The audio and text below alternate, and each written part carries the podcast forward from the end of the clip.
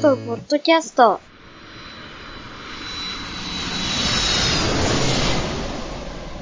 このポッドキャストは最近の飛行機関連のニュースを取り上げて、そのニュースのバックグラウンドや関連する話などを解説したり、喋ったりする番組です。アットマークハイガンマーとアットマークサラマンの二人がお送りします。今日のネタは、どんなネタか。今日のネタは、ネタだけ初めに言うと、うん一つ目はバイデン大統領が航空会社に140億ドル。を提供する法案に署名する、署名しようとしてるっていうやつが一つ目。二、つ目が、中国東方航空が C919 機発注したうん、。うん、うん。三つ目のニュースが、えージェットスターが、日本のジェットスターの A320 をオーストラリアに移動させるっていうニュース。はい、はい。4つ目のニュース、ファルコン 6X が初飛行に成功しました。はい。5個目のニュース。えっと、イギリスのエンジンの会社のロールスロイスがバーティカルエアロスペース社の空飛ぶ車の電気推進機エンジンを受注しました。お次のニュース、アビック、アビックっていうのかな ?AVIC AG600 っていう中国が作ってるあの飛行艇が空中消火性能試験を開始しました。はい、はい。のニュース。ボーイング 737MAX は徐々に運航に戻りつつあるんだけれども、どこでどのぐらい戻っているでしょうかっていう状況をうん、伝えるニュース。で、最後に、ロイヤルウィングマンっていう、えっと、これは無人機の戦闘機かな？うん。の初飛行しましたっていうニュース。はいとりあえ。ず初めからいいかな。はい。一番初め、バイデン大統領が航空会社に140億ドルを提供する法案に署名。これ、あの、ここのニュースを訳したかったんだけど、このニュース、うんなんか、権限がなくて見れなかったので、ちょっと似はいた違うニュースを持ってきました。はい。これは、えっと、まあ、会員で、この航空会社向けの140億ドルの追加支援策が、うんえー承認されましたというニュースで、はい。えー新型コロナウイルス対策の一環として9月まで給与支払いの支援を行います。ん。航空業界への支援はこれが3度目で、えーバイデン大統領が提案する1兆9000億ドルの景気対策の一環となります。ああ、はい。元々の当初案では、航空会社向けの新規支援策は盛り込まれていなかったです。えーペロシ下院議長は2月末までに立候補が見通しました。多分まだこれサインしてないんだけどね。なるほど。してんのかな？サインしますっていうニュースだったので、ちょっと現状、サインしたとは書いてなかったね。これ、1うん兆9000億ドルのやつって、日本でもニュースになった、あの、1人15万円給付するやつの一環ってことですかね。多分そうだろうね。うーん、なるほど。アメリカン航空は、えーこの承認後声明を発表し、給与支払い支援策は我々にとって生命線だったとしました。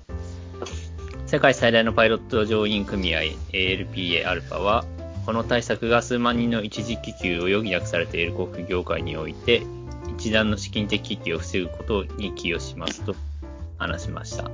ということです。なるほど。その、今ちょっと挟んじゃいましたけど、1人15万円の、まあ、給付の一環ってことなんで、うん。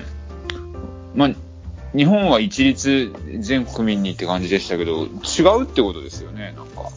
ああ、そうだね。まあでも、日本も国民に一律っていう以外もやってたよね。あの、ああ、まあまあ、会社に対10して、万貸すと。か、そうそう。はい。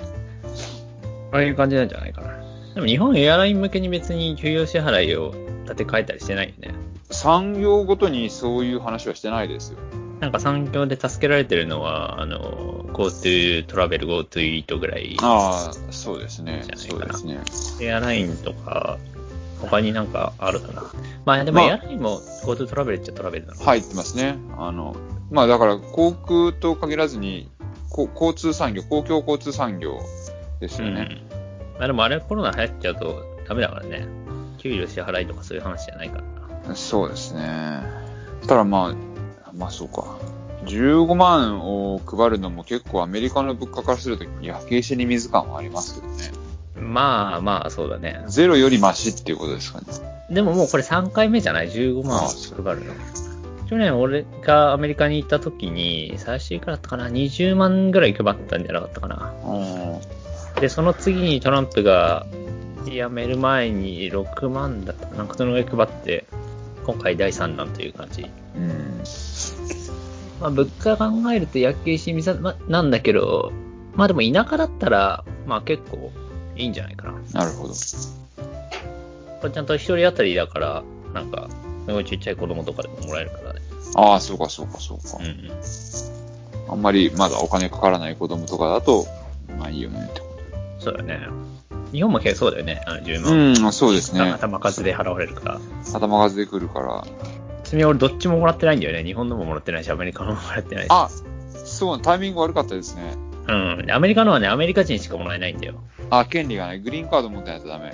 グリーンカード、なんかね、結構細かい条件があって、家族、世帯で全員が、あのーなんか、結構ちゃん、まあそうだね、グリーンカード持ってればいけるかも。世帯全員グリーンカード持ってるとかじゃないと多分ダメで。俺一人だったら多分いけたのかもしれないけど、はいはいはい。家族がいるとかだとダメだったね。うん、なるほど。日なかなか家ついちゃうとくれないし。うん、難しいとこでしたね。なんか支援があるとね。でも、まあ、なんか、どうなんだろうね。エアライン、エアラインがなんか潰れるものな気がするから、一回潰れてもいいんじゃないかっていう気がする。まあ、去年話した時にも言ってましたね。アメリカのエアラインは定期的に潰れるっていう、その説がありますからね。そうそうそう。潰れた方がね、多分、やっぱり、本当に必要なかったものがなくなって、良くなる面はあると思うんだよね。まあ、ちょっとハードなやり方な気はしますけどね。うん。それをひ言わんとしてることはわかるんですけど、もうちょっとソフトなやり方もあるんじゃないのかなっていうふうな気はします。まあね、それはあるんだろうけどね。JAL も、JAL 一回潰れて復活してから結構、はいはい。ね、良くなりましたねくなったよね。あれを見ると、やっぱり一回潰れた方がいいんじゃないかっていう気がすごいしてくる。なるほど。まあ、当事者にとっては、たまったもんじゃないですよね。多分じゃないから、何言ってんだって感じだろうけど。アメリカはね、これ日本と違って、ちょっとね、もう、もう、景気悪くなりますって言うと、すぐ、ジャーンって首にするから、ああ、それはでかいですよねそ。うそう。で、そこを首にしないでちょうだいっていうのを政府がお願いしてる感じなんだろうね。クビにしちゃうと大変だよっていうことが分かってますからね。うん。それ一気にこれが知られるとね、うん。なるほど。なんか政府、アメリカ政府の、なんだろう、評価指標のどのくらい雇用を生み出したかっていうのが多分あるんじゃないかと思うんで、ああ、ありそうですね。よく経済のニュースとかでも今月の雇用どんぐらい増えましたとか、バイデン政権になってどんぐらいでしたとか、そういうのを話すから、雇用が失われると政府の評価が下がる。まあそこは直結してますよね。うん。あんまり日本ではその雇用統計ってどっちかというと失業率は言いますけど、なんか、それだけですよね。失業率で賄ってるのかもしれないですけど。そうだね。日本だとあんまり雇用を増やしたとか、そこまでニュースない。新しい産業って発想がないのかもしれないですね。あその既存の枠組みで儲かってるから大きくなったぞっていう発想はあるけれど、忙しくなったから失業率下がったぞっていう発想はあるけれど、新しいその産業で人が必要になったよねっていうのはないですね。あ、うん。終身雇用なのもあるだろうしね。うん基本的に人がこう市場にいるっていう状態があんまりないんだろうし。ちょっと今そうやって話してて思ったら話が逸れちゃうんですけど、やっぱその辺は開拓民の発想なのかなって気がしますよね。ああ、まあそれはあるだろうね。土地を西へ西へ広げてった、そのせ歴史なのかなっていう気が。うん。確かにね。雇用がね、まあそうだね。まあでも、首にするのは首にするんで、やっぱりその、ジャルの話じゃないけど、いい面はあると思うんだよね。あの、マイナスばかり、あの、全体から見てマイナスばかりじゃないですね。社会全体から見て。そうそうそう、その人にとっては一時的に溜まったもんじゃなかったり、やっぱり、あの、病んじゃう人とかも出てくると思うんだけど、でも社会全体としては結局、その産業は今必要ないっていうわけで、そうですね。新陳代謝という意味ではそうですよね。うん。なんか、需要がある産業に移ってくださいっていう圧力がかかる感じになるよね。うん、そうですね。社会の新陳代謝って意味では、あの、社会構造が変わるのは重要だ。気がしますね。そのスピードがだいぶ違うんじゃないかなっていう感じがする。はい。次のニュース。全然、全然ディスプレイとパソコンが繋がらないんだけど。これだから絶対型だって感じだな。はい、次行きますか。あじゃあ次行きます。次は中国東方航空が C919 を5機発注し就航を目指しますというニュースです。えー、このニュースは中国東方航空チャイナイースタンエアラインズは、えー、3月1日に上海で民間航空機製造会社である中国商用航空機会社コーマックと、えー大型旅客機 C919 の購入契約を結びました。第一陣として5機を導入します。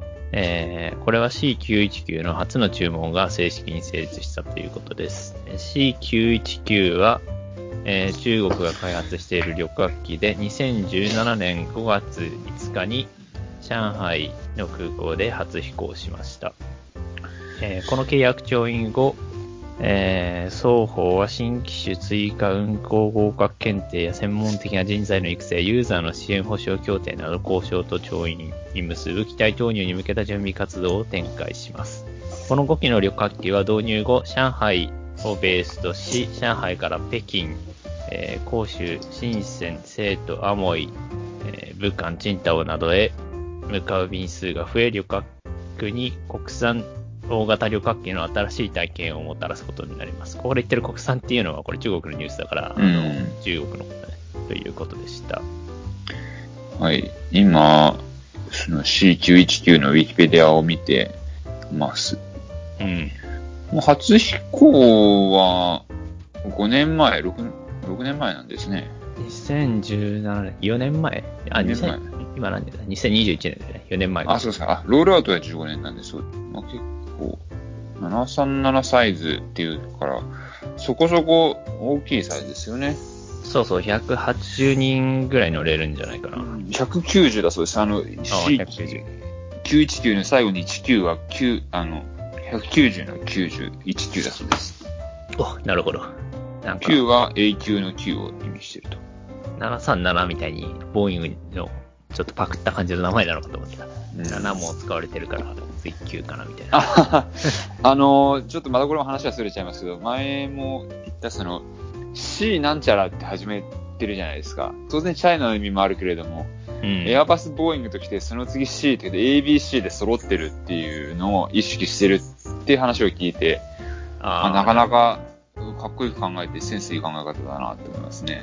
なんかそういうのを考える人がいるんだろうね、う戦略。ん。戦略というかまあ、ね、デデザイナーというか、プロ、プロデューサーみたいな感じですよね。うん。全体企画を設計する。確かにね。この C919、あの、初飛行してから全然、もう4年ぐらいして、まだ就航しないなと思ってたんだけど、うんだから、あの、ダメかなと思ったら、細々と、細々となのか、地道になのかやっていて、もしかしたらもう結構完成が近いのかもしれないね。そうかもしれないですね。なんかね、1ヶ月前だったかのニュースで、この C919 がカナダに行って、あの、ナチュラライシングっていう自然着氷試験、自然着氷の飛行試験をやりますっていうニュースが出てて、うんただ、あの、コロナの関係でそれがカナダからダメに行けないんじゃないかっていうニュースが出てて、はいはいはい。で、もしそうなると、あの、まだちょっと延期しちゃう。延期しちゃうっていうのは、この自然着氷、自然着氷の飛行試験って、冬しかできないから、まあそうですね。夏にやろうとすると、なんか、あね、アルゼンチンとか行かないといけないよね。うん。というわけで、あの、意外と、もう少しでできるっていうのが分かってきたから、発注したのかなとこのチャイナイースタンエアラインズって、あの、俺使ったことないけど、多分あれだよね。そんなにこう、マイナーなやつじゃなくて、日本にも来てたりする。中国東方航空は僕乗ったんじゃなかったかな。セントリアにも就航してた気が。あ本当に。中国東方航空って緑のやつじゃなかった。あ、青のやつじゃなかったかな。じゃああれかね、違これ。うか。あ、違うわ。就航したら日本に来るのかないや、あーどうなんでしょうね。なんか、もともと、そのし、あの、中国の飛行機は中国国内で飛ばすだけだから、だからその国際レギュレーションに取らなくてもいいみたいな話があると。だから開発がす、なんか、そこまで複雑じゃないよみたいな話を聞いたことありますよね。ああ、中国国内で。レギュレーションだけで済むので、これどうなのかな ?C9、なんか C919 の前の、前っていうか、一つ前の飛行機で ARJ っていうやつがいて、あ、そっちか。それはね、それは結構実験的な開発だったんだよね。あの、うんうん結構いろんなところを MD シリーズから、MD の、なんだっけはいはいはい。90とか88とか、そこら辺の胴体を持ってきたり、あの、なんだろうな。とりあえず開発することに意義を見出した感じの飛行う機。でそれは確かに中国でしか、あの、認証取れてないから、中国でしか飛べない。か、もしくはもし、あの、中国がお金をあげてるアフリカとかそういうところでも飛べてるのかもしれないけど、あ、なんか、その辺もウィキペディア書いてて、うん。と、まあ、当初の見込みとしては、FAA や EASA、あの、アメリカ連邦航空局や欧州航空安全機関の型式証明の取得は考慮されていなかったと。されてない C919。C919 です。うん。中国国内専用となる見込みだったけれども、17年のし初飛行の4月、初飛行の同年の4月に EASA に型式証明申請をしていることが判明したと。うーん。うん。まあ、出てくことも考えてなくはないと。そうだね。イヤサで取れればいけるだろうね。そうですね。まあ、どっちかっていうと、どっちかっていうと、っていうか、まあ、実継ぎですからね。大陸としては。ああ。の方が、やり。英語版のウィキペディアにはイヤサって書いてないな。あ、そうですか。日本語版は載ってました。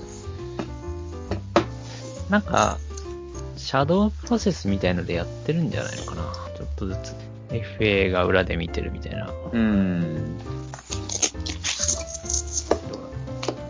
FA は直接行かなくても、でも日本は別に FA 関係ないからな。あの、日本の航空局がこの飛行機 OK って言ったら、それで飛べるんじゃない、ああ、そうでしょうね。日本に、まあ何でもいいけど、例えば、福岡から上海の便とか、そのぐらいなら飛べるんじゃないかな。飛べるんじゃないですか？うん福岡、上海は良さそうですよね。うん。うん。これ、需要も高そう。日本の航空局が、うんというかですけど。なるほどね。これはいつ頃、実際にエアラインで飛び始めるのか、結構興味深いところだね。うん、うん興味深いですね。これ MRJ と同じような感じで、なんていうの、こう、新興、新しく飛行機の開発を始めた系だから、はいはいはいうまはくいくのかなと思って、うん、思ってたけど、こいつは諦めてないから、いけそうな感じしてくるね。い。まあ、それに国内需要も高いですからね。そうだね、日本より、だいぶ、人口人口も多いし、うん、そうですよね。そこがやっぱり、マーケットの大きさは正義だみたいなとこですよね。広いしなうん新幹線あるけど、新中国も新幹線あるけど、あれはあくまで普通の鉄道だから、鉄そんなにめちゃくちゃね、遠いとこに行くの大変だもんね。そうですね。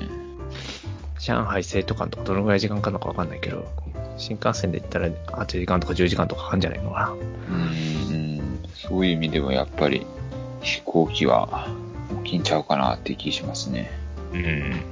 重要的にはね。うん、遠いですからね。国土も広いし。うん。えー、じゃあいいかな、次のニュースは。えージェットスターが日本のジェットスターからオーストラリアのジェットスター AA320 を6機移動させます。一時的にうんというニュース。日本は需要ないだろうからね。まあ、ジェットスターをそのそもそも会社として日本をクローズしたわけですから、あれクローズしたんだっけ、ジェットスター？あれ、ジェットスターじゃなかったですっけ？あ、ジェットスターごめんなさい。エアアジアジャパンでした。ごめんなさい。ああ、エアジアは確か潰れて、なんか、チケットを払い戻さないとかなんか揉めてたよね。そうですね。あ、ジェットスターか。まあ、オーストラリアもどうなんですかね。オーストラリアは、あれじゃない？コロナ制圧国だから、いけいけ、いけいけなんじゃない？なるほど。どのぐらいいけいけなのか知らないけど、あれだよね、オーストラリアもまあそんなに人口いないけど、結構広いから飛行機の需要はありそうだけどな。うん。なんかどうなってるのかわかんないけど、オーストラリアの今のコロナの状況はちょっと詳しく知らないけど、前は、その、コロナを制圧した国同士で、その、トラベルバブルみたいなやつが提案されてて、うん、うん、うん。GoTo みたいな感じですね。そうそう。で、制圧してる国同士の行き来だったら別に問題ないじゃんっていうので、あの、香港とか、香港、どこだったかな？香港、台湾、シンガポール、オーストラリア、ニュージーランドあたりの間だったら行き来自由にしようみたいなのを話してたんだけど、やっぱりたまにこうポシャる国が出てきて、香港とか今ちょっと増えてるし、うん、うん、それがそんなに進んでない感じだね。うん。なるほど。まあでも、お話も出ますけど、結局オーストラリアに戻したところで、うーん、そんなに戻すほどなのかっていう感じですけどね。戻すほどオーストラリアで需要が高まってるのかなっていうのも面白いですけど。どうだろうね。日本に置いとくより安いってだけですかね。その、まあ安いのはありそうだね。か、貸しハンガーが高いみたいな。はあ、寝かしとくだけでも金がかかるから、みたいな。そういうのはありそう。まあでもオーストラリアに飛ば、飛んでくだけで結構大変だよね。燃費数千万かかるんじゃない？いや、かかるにしても、でも、砂漠、置いとく砂漠もありますからね、オーストラリアだったら。まあね。まあ別に他普通に需要があるのかもしれないけどね。まあ、そういうことか6機ぐらいだったら。これが60機とかだったらそんなにいるかって感じだけど。な。うん、うん。なるほど。えー、じゃあ次のニュースは、はい。えー、ファルコン 6X が初飛行に成功しました。ファルコンは、あれだね、フランスの、えっ、と、ダッソーっていう会社が作ってるやつだね。はいはいはい。えー、ニュースは、ダッソーアビエーションは2021年3月10日水曜日、ワイドボディ機、ワイドボディ機？ファルコン 6X で初飛行しました。初飛行は開発計画通り2021年第一四半期に実施され、今後は認証取得に向けたテストキャンペーンを開始します。初飛行はボルドー近郊のダッソーアビエーションのメリニャック工場から14時45分に離陸しました。飛行時間は約2時間半で、パイロットは機体の操縦性、エンジンの応答、主な航空機システムの動作などを確認しました。この飛行で高度は4万フィート、速度はマッハ0.8を記録しています。すごいね、初飛行で、端っこまで行くんだね。初飛行はシリアルナンバー01が使用されました。えーこれからはこの機体で、えーダッソールフライトテストセンターが所在するマルセイユ近郊のイストルに向けてテスト飛行を行います。フランスの地名が全然わからんから、どこからどこに行くのか全然わからんです。えーっと、わかる？えーっと、まず、ボルドーは東の方ですね。はあ、なるほど。あ、ごめんなさい、ボルドー西の方です。西の方、スペイン、スペイン側の方。そうですね、あの、ワインで有名なボルドー地方ですよね。うん。ボルドーは、えーっと、西、西海、うんと、大西洋に開いてる方でマルセ、マルセイユは、マルセイユは地中海側ですね。あー、なんかモナコとかそっちの方。ああ、そうです、そうです。モナコ、カンヌ並びですね。モナコから、かカンヌからもうちょっと西に行ったところ、なるほど、200ね。100 150キロぐらい西に行ったところですかね。まあ、ボルドーとの距離もそんなに、まあ、4、500キロぐらいですかね。そんなああ、ないか飛行機だったらすぐだね。300キロぐらいの距離ですね。300キロだともう30分ぐらいで行けそうだね。はいはいはい。あのー、多分ボルドー、ボルドーって言ってるけど、うんと、今この地図を見、あの、Google マップでちょっと引いてみると面白いのは、うん。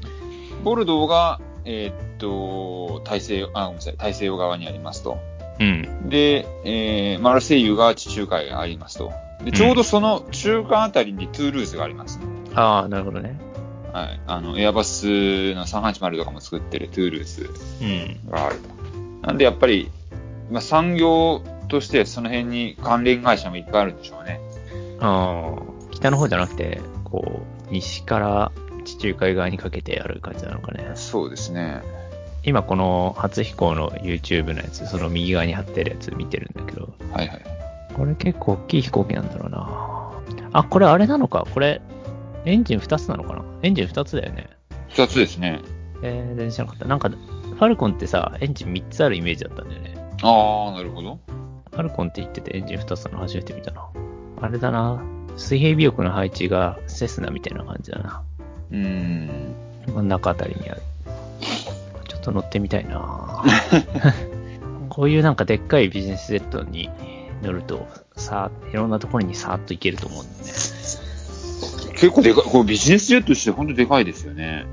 でっかいだろうね。一番でかいぐらいじゃないかな。この記事に書いてあるけど、どのぐらい？ロンドン、香港間、ロサンゼルス、モスクワ間も直行可能です。香港ロンドンが飛べる。すごいですね。香港、ロンドン結構長いよね。長いですねう。ん。16時間構想やな。16、16時間ってめっちゃない。あれじゃない？あの、普通の旅客より早いんじゃない？あ、そっか。?16 時間は辛いよね。辛いと思いますよ。あ、でもそういうのあるんだっけ？シンガポール、ロンドンとか。シンガポール、ロンドンもだし、何でしたっけ？ニュージーランド、ロンドンかなんかがなかったんですけ？ど、ニュージーランドロンドンなんてあるの？それ地球の反対側に行くようなもんじゃんね。地球の反対側に行くんですよね。でも A 連邦ですからね。ああ。で、確か、そのフライトだったかな？なんか世界最長フライトは、もうエコノミー設定してないんですよ。なるほど。C とビジネス以上みたいな。それは嫌だよな、みたいな。エコノミークラス症候群になるのか。な、な、なるしかないでしょ。まあビジネスジェットだから C 多分ゆったりですけど。そうだね。全然ゆったりだろうね。もうシートどころかなんか寝ててもいいみたいなベッドになありそうですね。つですよね。うん。じゃなきゃ嫌ですよね。この継続的にこう飛行機作って、飛行試験して市場に出すっていうのをやり続けると、ずっと市場にいられて良さそうだね。それはまあなんで、どんな業界でもそうですけど。まあそう。いや、その開発しても売れないからみんな悩むわけですけど。うん。作ってないと作れなくなるじゃん。どんな機械でも何でもそうだけど。うん失われていくというのが。ダッソーね、ダッソー、ダッソー第3か第4の勢力って感じなんだよな、俺の中の、こう、でっかいビジネスジェット。でも、ダッソー自体はもう老舗ですよね。新生だね、ダッソなんかこの前ダッソー、ダッソーの、あれな、なんとかさん死んだっていうニュースあったよね。いや、覚えてないです。なんかね、あの、フランスの航空業界の重鎮が飛行機事故かなんかで死んだんだよな。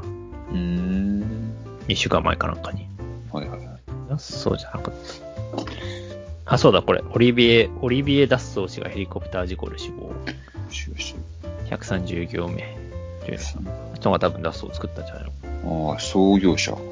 多分ね、あの、詳しいことじゃないけど、名前一緒だもんね。そうですね、オリビエトヨタのトヨタさんみたいな感じで。ああ、はははなるほそうね、ダッソー、その、なんかガルフストリームとか、ボンバルディアとかが結構でかいうん。ビジネスジェット機では、多分2強なんじゃないかなと思うんだけど、その次に、あとは、ちょっとちっちゃいけど、セスナとかいるけど、はいはい。ダッソー第3の勢力という感じで、アメリカの会社じゃないし、うん。独自の地位を築いてる感じするね。こういうね、こういうタイプの会社が日本にあるとよかったんだけどね。こう、地道にずっと続けてますみたいな。ああな、なんですかね、その自動車産業だとそんな感じのところがありますけどね。そういうのあるよね。地道に作り続けてますっていうと失礼、えーかもしれないですけどね。う、例えば。なんかその国でここしかないけど、ああ、あの国って言えばあの車あるよね、みたいなああ、そういうのはあり感じのあるじゃんね。なんかそういう感じで、フランス、フランスまあ今エアバス、エアバスはまあフランスだけじゃなくてヨーロッパ全土にあるけど、ダッソーあるからね、強いね。ダッソーなんかね、あの、IT 系も結構あるじゃんね。あの、キャドの。キャ、キャティアですね。キャティア、そううそう。ん。あの、なんで、自動車の会社の人たちにダッソーっていうとキャティアのことしか思い浮かばないですよ。そうなんだ。うん、ダッソーアビアションの話は、あれ飛行機もやってんの？みたいな。いや、そっちが先ですけど、みたいな、そういう話になりますよ。だってあれだよね、これ戦闘機とかも作ってるよね、本当は。いや、あ台風はそう、ユーロ台風はそうじゃないですか。ああ。だから、ダッソーといえば、あの、自動車業界的にはキャティアですけど、キャドですけど、自衛隊の人とかに聞けば戦闘機の話しかしないですよ、みたいな。ビジネスジェット好きっていうレアなジャンルではビジネスジェットの話しかしないかもしれない。うん。で、結構だから、あれですよね、その、見、見る人によって全然違うことが言える会社って経由ですよ。そうかもしれないね。うん大体一つのことでなんか注目されてるもんね。そうですね。え、あれもこれも同じダッソなの？みたいな、そういう感じがすごいです。なんかヤマハとかちょっとそんな感じだけどね。まあピアノピアノかみたいな。うん。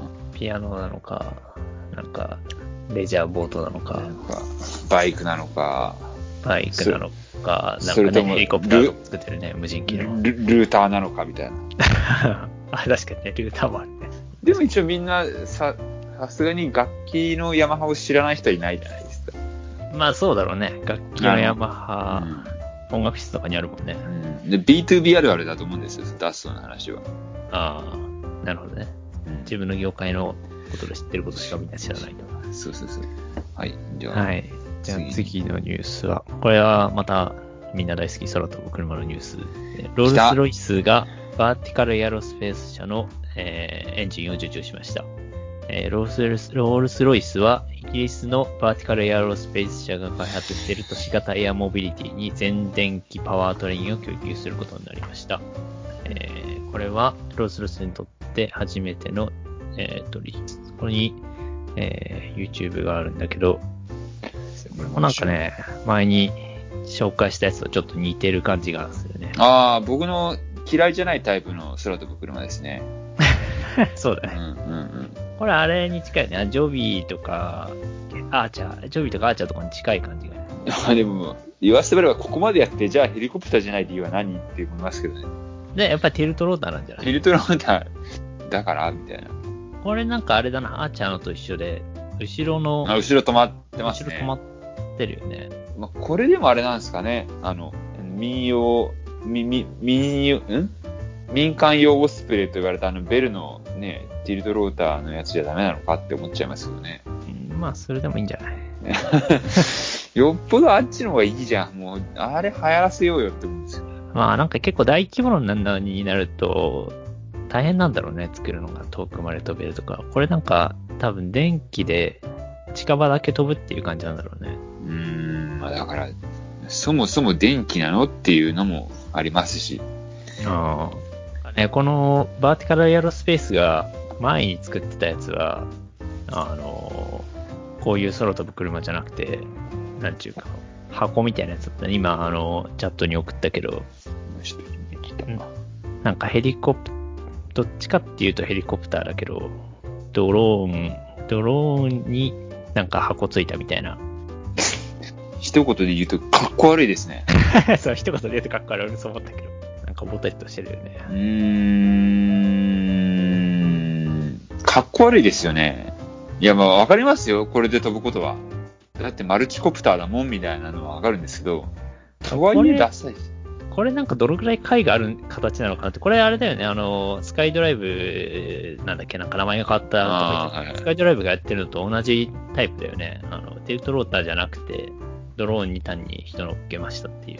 まあだから、中の居室空間をひ最大限広く取った結果なんじゃないですか？ああ、なるほどね。うん。それだけならこれだと思いますよ。でもこれあれじゃん、結局ヘリコプターの劣化版だから、あの、全然飛べないよね。飛べないと思いますよ。でもなじゃ、何やりたいのって思いますよね。でヘリじゃダメなのかっていつも言うじゃないですか。まあいろんな人がヘリ、ヘリ乗ってきてる。ヘリでいいだろうって。うん。やっぱり、はじめ、このドローン型、スカイドライブ型やってて、今作ってるやつは違うってことは、やっぱスカイドライブ型は諦めて、ジュートローター型にしたんじゃないのかな、という想像。はい。います。うん。その、じゃあ次のニュースは、これも中国だね。えー、AVIC、これアビックって読むのかな、うん ?AG600 の飛行艇が空中消火性能試験を開始しました。AG600 年内に消火飛行試験完了へ。中国航空工業集団 AVIC、AVIC や中国が独自開発した大型水陸両用航空機、えー AG600 の初号機がこのほど湖北省慶門市の、えー飛行場ではい。消火活動システムの試験飛行を完了したと発表しました。機体の状態は良好で、同社は AG600 は放水機能の検証に入り、年内に消火の試験飛行を完了するとしました。放水機能の飛行試験は消火活動の状況と機体の放水過程における特性などを検証するとともに、操縦士の操作を通じて消火活動に対する初期評価を行います。AG600 は2017年12月に初の離着陸、18年10月に水上離着水を完了しました。2020年7月末に初の海面飛行に成功しました。なるほど。これはあれだよね、あの、日本の、なんかの自衛隊が使ってるやつみたいな飛行機だよね。あ、そうなんですかちょっと YouTube 見てみましょう。あの、飛行艇？自衛隊飛行艇？ああ、はいはいはいはいはい。あの、持ってますね。まあ、あのー、飛行艇のあの形もある種完成された感がありますからね。そうだね。うん。もうあれの形だよねっていう、そう、要は、あの、船のところもあ、ああせざるを得ないみたいなところがあるらしいじゃないですか。と適当なこと言うと、US2 とかも、もう西北大帝から始まる流れで、もうあの形で一応の決着を見てる感じがするので、うん。まあ、それは当然似てきちゃいますよねっていう。まあそうだね。ただ、あーまあそうか。いや、なんで海で、海のない、海の少ない中国でと思ったけど、消火艇だからいいんですね。川に降りればいいから。川や湖に降りればいいから。そうだね。まあ川、まあそうか。すごいでかい川だったらいけるかもね。中国の川なんか日本の川の比じゃない広さですからね、黄河とかは。湖みたいなやつだったらいける。そうそうそうそう。だから、いいのかっていうふうに改めて思いますけど。日本のあの US、US2 だよね。US2 は、これある、消化できんのかね？これできないのかな？いや、消火を US2 でする話は聞いてないですよ。なんかこの前どこかでさ、結構山火事、日本どこかで、どこだっけ？足利足利、はどっかですごい山火事の時にさ、自衛隊が行ってたけど、ヘリですね。そうそうそう。あれって、ヘリだよね？US2 あの、じゃなくて US2 は基本的に海難事故の救出目的ですので、うん。そっちには主眼を置いてないと思いますよ。ああ、なるほど。ああ、なんか今ちょっとググってみた感じ、その試験は試しにしたことあるけれども、うんその機能は今のところないですという感じだね。あーうん。中国の方が進んでるんだね、だいぶ。いや、まあ、だから考え方の違いだと思いますね、そこは。あれだよね、お日本そんなに山火事ないもんな。うん、飛行艇でやろうっていう気はないんじゃないですか？うん。なんか、これカナダも飛行、消防飛行艇持ってて、長い間いろんなところに売ってるんだけど、うんうんそれ、結構昔の飛行機だから、それの代わりにいろんな国に売ろうとしてるんじゃないのかな。うん。うん。このジャンルあんまりないんだよね。需要が結構限られるから。えー、なんちゅうの？これのために作られた飛行機っていうのはやっぱり少なくて、これも多分ね、この消火飛行艇だけのためじゃなくて、普通の飛行艇に消火機能もつけましたっていう感じで。うんうんうんアメリカってめちゃくちゃ山火事多いんだけど、アメリカで山火事ってなって出てくるのは、ああの DC-10 を改造した飛行機がなんかすごい赤い消火剤みたいなの巻くやつがいるんだけど、うん。DC-10 っていうのはそうですね。昔ってことうん。DC-10 エアータンカーってやつ、すごいでっかいの来て、あの、こんな旅客機がこんな地上近くで、そんな挙動するんだみたいな、感じのやつ出てきて、すごい消火剤巻くんだけど、いい点今、ちょっと YouTube 送りましたが、あ、でもこれデモかな巻かないやつかなあ巻いてる巻いてる。あお腹についてますね。そうそうそう。これ改造機でお腹についてるんだけど、これのパイロットどういうトレーニングをしてるのか、すごい、すごいなって感じだけどね。なんかこういうでっかい旅客機みたいなやつがさ、戦闘機みたいな挙動することあんまりないじゃない？すごいね、地表すれすれを飛んで、ぐわーっと出すんだよね。見てみた ?DC10。見ました見ました。すごいですね。結構な量入ってますね。うん。あれも、専用機じゃないかうんら、改造したやつなんで。あれはどうやって水入れるんですかね？なんか横からホースつないで水入れるんですかね？これね、多分今のデモのやつだと水かなんかやってたけど、本当の時は多分水じゃなくて消火剤を入れるんだよね。なんか赤いやつ。はい、はい。だから、多分組めないんじゃないかな。これ中国のやつとか、俺もなんか、前話したかもしれないけど、なんか前消火、消防飛行艇が消火してるの見た時は、湖に降りて水汲んで、それでまた飛んでってお下ろしてまた湖に降りてっていうのを繰り返してる。でも DC-10 は多分消火剤だから一旦降りてきて消火剤積み直すんじゃないかなと思うんで。なるほど。という感じで。中国はい勢いがあってすごいね、これ。うーん、ありますね、勢いが。やっぱ勢いあるなって感じですよね。うん。OK だな。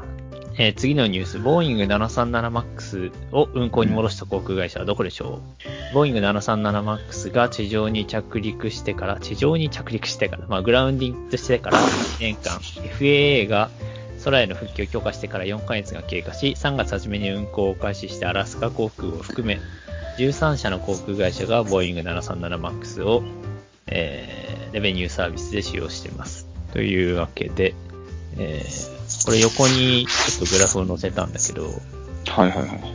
737MAX のフリートリターンリテステータスっていうことで、各世界の地域においてどのぐらい 737MAX 復活したかっていうグラフで、南米すごいですね。南米すごいね。確かにな、南米、南米1番か2番ぐらいに復活してた気がする。うーん。なんでだろうね、使ってると、とが多いのかね。まあちょっと風邪派が多いのかもしれない。いや、まあ、そ、それよりも、まあ、あ、実際の値がどうなのかはですけどね、割合でしか出てないので、なんとも言えないですけど。うん。10機しかいないとか、100機そうそうそうそうそうね。ブラジル、なんかブラジルの大統領コロナは風邪だって言い続けてすごい流行ってるんだよな。世界最高に流行ってる気がする。あ当たり前じゃないですか。風邪じゃなかったんだから。アメリカもコロナは風邪派の大統領が負けて、あの、今結構減ってきたからね。風邪だって。コロナは風邪だと言ってる割にはワクチンちゃんと作ってたところが、まあ、そこは偉いかなと思いますけどね。そうだね。実際には風邪と思ってなかったんだろうね。うん。ちゃっかり打ってますしね、本人も。そうだね。口先ではそう言ってるけど、みたいな。ブラジルもね、ブラジルも中国のワクチンかなんか打ってるんだよね。うーん。でもなんか、その大統領が怒って、中国はブラジル人を人体実験に使ってるんだって言って怒って、なんか揉めてたね。まあ実際中国のワクチンがどんぐらいなのかっていうのがよくわからんからな。まあ、というわけで、まあ話は737マックスに戻すと、南米は8割ぐらい戻ってるんだね。北米が、北米が55%ぐらいかな。うん、うん、うん。アジア、アジア太平洋はゼロ。ゼロ。ヨーロッパが、えー、8%ぐらいですかな。10%弱10%で。切ってますね。中東、アフリカもゼロ。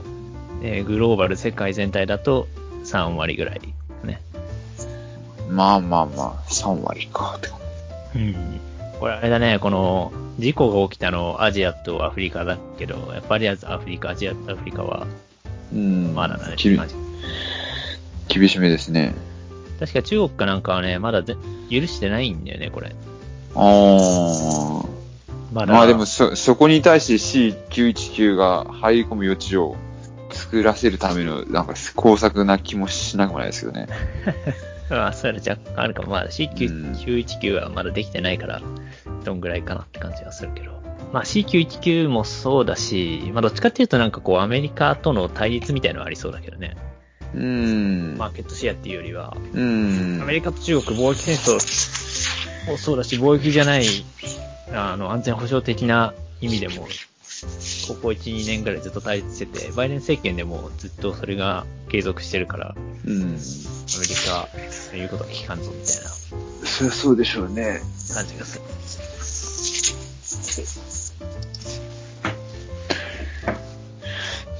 まあ、この間の話でも、まあ問題はなさそうだということで、復活するのであれば。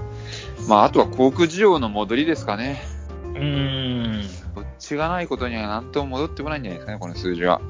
だろうね。まあまあ、ちょっと思うのは、もう退役間近の737とか A320 とか、そういうやつ、なんちゅうの、もともと 737MAX が入ってたら、そいつを退役させようと思ってた、みたいなやつがまだ飛んでたら、うんそういうののリプレイスはありそうだよね。需要がそんななくても。うんまあまあリ、リプレイスはまあ順番でやるしかないですけど、737MAX を武器として、新しく商売をやろうとしているところに関しては、まあ、航空需要上が、持ち直すまでは、おわまあお預けなお預けかなっていう。需要は持ち直すのかね。どうなんでしょうね。ワクチンがどんぐらい普及するかだけどね。なんとも。ワクチンはなんか頑張れば普及しそうな気がするんだけど、変異株がワクチンにどのぐらい強いかっていうとこにだいぶ寄りそうだね。うん変異株がきなんか効くよって話もありますけど、効かなかったらまた同じところのやり直しですからね。数字見てると去年の今頃と同じ数字じゃんみたいな気がしますから、変異株の数字が。そうだね。イタリアとかまたなんかロックダウンしてるからね。去年の今頃もイタリアやべえって言ってたけど。うん、結局同じ、同じことを繰り返してるだけな、うん。結構なっちゃってるので。日本も結構繰り返してるかな。もう緊急事態宣言やめますって言ってたから、あの、また多分第4波が4月か5月かぐらいに来る いやーまあ、これあと収録終わったのにも話そうかなと思ってましたけど、あもうね、もうやることないから緊急事態解除しますっていう、その気持ちもわからんでもないけどみたいな。どうせやってももう一緒だし、やんなくても変わんないから、だったら解除しますわ、みたいな雰囲気になってるのがすごいなと思って。あ、あ、そうだね。お手上げかと思って。まあでもまたあれなんじゃない？またもう、ちょっと病院どうしようもないですってなって、救急車、なんか一番ひどい時、救急車に乗って病院から家に行くみたいなやつあったからな。病院、病院にいた人、患者が、あの、コロナにかかって、でも病院で面倒見きれないから、病院から家まで救急車で送りましたっていう。なるほど、その話初めて聞いたかも。それひどいですね。うんそれひどいよね。それはひどい。救急車乗っても、コロナはどこも受け入れてくれないから、救急車で数時間お家に帰りましたとでお家に帰りましたっていうニュースもあったけど。というのがまた出てくると、きっと、なんか、また、あの、何、政権の支持率が下がるから、えらいこっちゃってなって、なんかするんじゃないかって感じはするけどね。うんうん。はい。ちょっとコロナの話言っちゃいましたけど。はい。えー、じゃあ、最後のニュース。ロイ,、はいロイヤルウィングマン初飛行。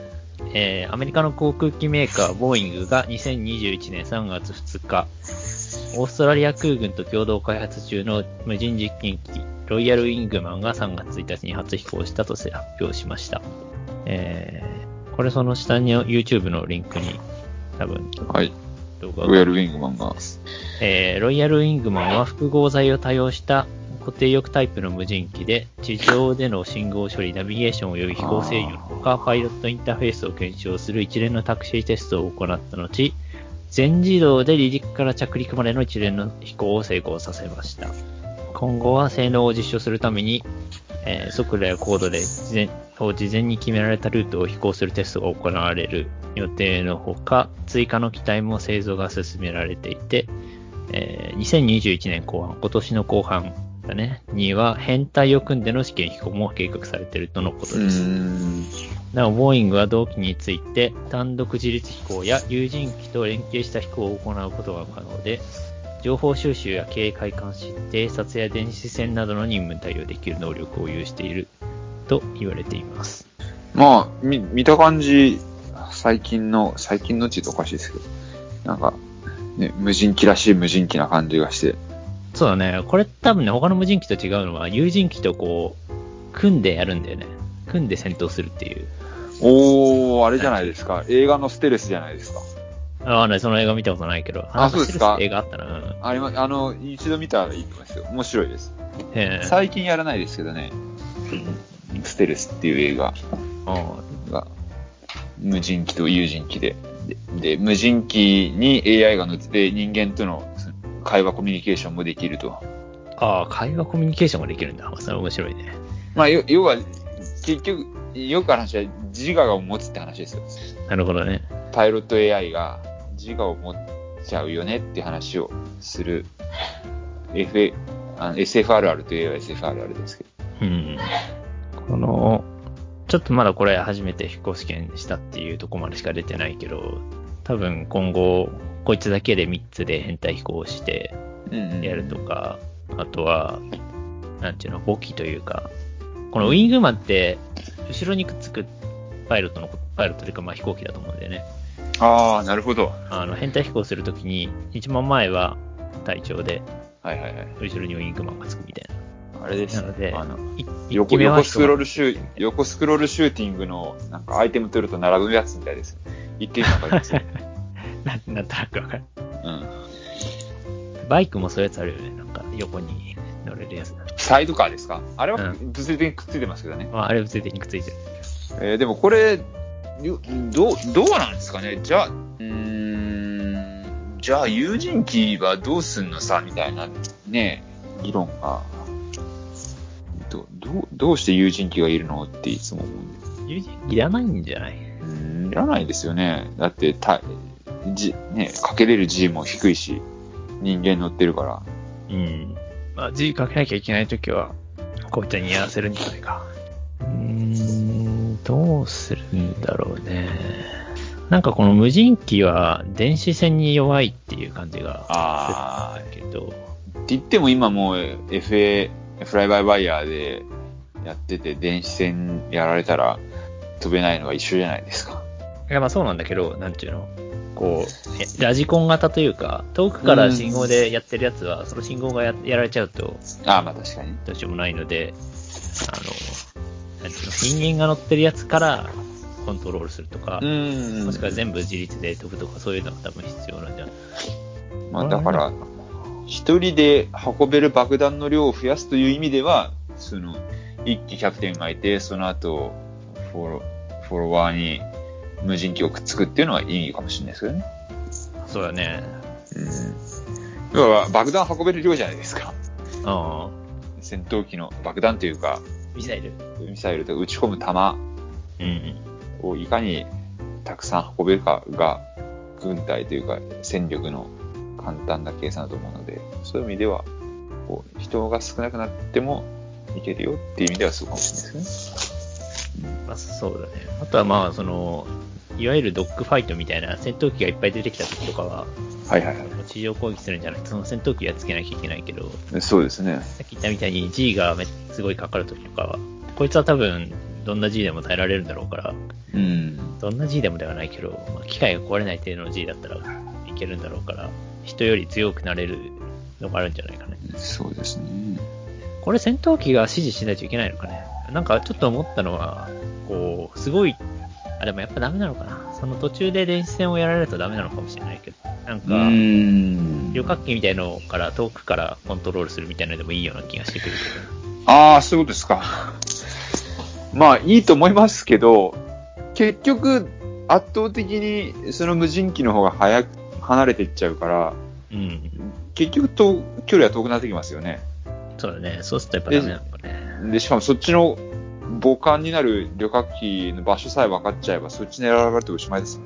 うん。確かにね。そうするとやっぱり、こいつが自立していったりしないといけないんでね。うん。将来的には、友人の戦闘機1にロイヤルウィングマン2とか3とかくっついて戦闘する感じになっていくのかね。でしょうね。日本もこういうのいるのかな？日本はいないんだろうな。これ嫌だよね。これ自分が戦闘機パイロットで、向こうがロイヤルインクマンっていうやつで、自分が、自分はもう3機とか4機って全部人だったら、あー無人機来た、無人機来たって言って、なんかよく SF とかにありそうな、ピュンピュンピュンって、なんか何でもないやつにやられちゃうみたいな。まあ、それが要は戦意喪失させる目的じゃないですか。あよ要は戦争っていうのは戦争を始めないようにするわけですから、相手が、あ相手にしちゃいけないなって思わせたらそれで勝ちなわけで。あ、うん。いや、それもそうだし、やっぱり人が死ぬか死なないかっていうのは結構ありそうな気がするんだけどね。うんうん。あそういう、その、なんていう、なんていうの、戦争、戦争っていうかまあ、戦争の一歩手前ぐらいの小競り合いレベルで、うんうん。なんかたまにあるじゃんね。こう、ありますね。トルコ。がロシアの飛行機を落としたとかそういうやつはいはいはい。あるけど、小競り合いレベルで一方が無人機で一方が有人機だったりすると、うんうんやっぱりちょっと違うんじゃないかなっていう感じが。小競り合いがずっと続いて10回落とされました。でも片方は無人機だったんで、もし、もし1対1の確率でやられる飛行機があったとして、片方が無人機で片方が有人機で、うんそれ10回やっても片方は誰も死なないけど、もう片方がどんどん入っていくから、まあ、それが分かった段階で戦争を続けちゃダメですね。うん。まあ、そういう小競り合いレベルで続くかっていう感じはしないから、まあ、なんかね、あれな、なんか理想的な話だけど。だからまあ、どどう、うーん、まあそその計算ができた段階でもう持ってる方の勝ちですよね。うん。まあなんか結構いろいろ、アメリカ、これなんかオーストラリアの話だけど、アメリカもね、確かなんか似たようなことやってて、あの、F16 ってあるじゃない ?F2 って。はいはいはいはいはい。F16 を無人機にして、おお。えー F35 とか、そういうやつと一緒に飛ばすっていう。おお。やっぱり人が死ぬと良くないから、こういうのを世界的にやってんのかね。だと思いますよ。これ、ちょっと疑問なんだけど、これ F、まあ、なんでもいいけど、その簿記の方から F16 をコントロールするっていうのって、うんうん。二つ違う飛行機をコントロールすることになるのかね？それとも、かなり自律的にやるから、いっぱいいろんな飛行機を操縦する、同時に操縦するっていうことにはならないのかね？いや、だから複座にするんじゃないですか。あ、そういうこと？複座にして後ろの人は違う飛行機を操縦してるってこと？ああ、そうそうそうそうそう。ああ、それは面白いね。でも、エルさんのやつは複雑。そんなうん、酔いそうですけどね。ああ自分の見てる、目の前で起きてることと、やったコントロール対象が違うかな。いや、だから、あとはもうミサイルみたいな使い方じゃないですか。ロックオンついてこいか、ついてこいか、爆弾を撃てか、ミサイルを撃てなのかっていうだけで、それ以上はやれないでしょ。キャパ的に。そうだよね。人ができることは限界があるよね。そんななんか、聖徳太子みたいなことを やるっていうのは。それだけだと思いますけどね。バラ、ついてこいか、撃てかだと思いますけど。なるほどね。もう決められたフォーメーションでボタン一つで、あの人形これね、みたいああ、それできそうだね、確かに。な。かもしくは偵察モードで、一周回ってこいみたいな、そういう、あ走らせてくる、パ、走らせるみたいな。あ、確かに。そうだな。ちょっと、ちょっとすごいミサイル的な使い方できそうだよね。なんか、そうそうそうそうそうレーダーで飛行機、例えば3つぐらい見つけて、そしたら自分の、そのウィングマンに、お前はこいつにつけって言って、100キロ先までとりあえず行ってこいと。で索敵してこいっていう使い方は、ありじゃないですかね。それはありだと思いますよ。100キロ先までレーダー当ててこいとか言って、てありそう。うん。それはやってもいいと思という感じですね、今週はう。ね。はい。はい。今週はちゃんと取れたということで。取れたはず。